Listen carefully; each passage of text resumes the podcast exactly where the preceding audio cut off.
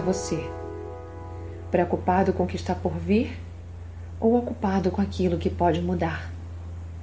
Algumas pessoas vivem tão preocupadas com muitas coisas que esquecem-se de canalizar suas energias naquilo que realmente importa, o que estão vivendo. E o resultado disso é que não podem mudar o que está por vir e deixam de dedicar-se àquilo que podem melhorar. Mas qual é o benefício que a preocupação traz?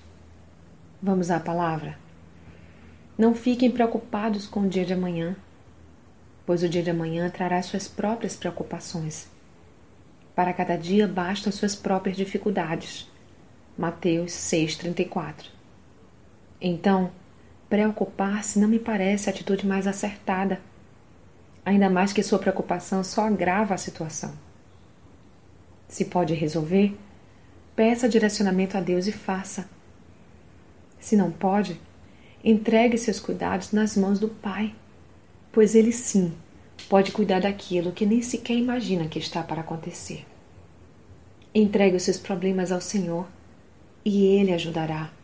Ele nunca deixa que fracasse a pessoa que lhe obedece. Salmos 55, 22.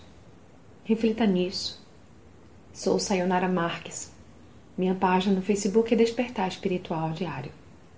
Fique na paz de Deus.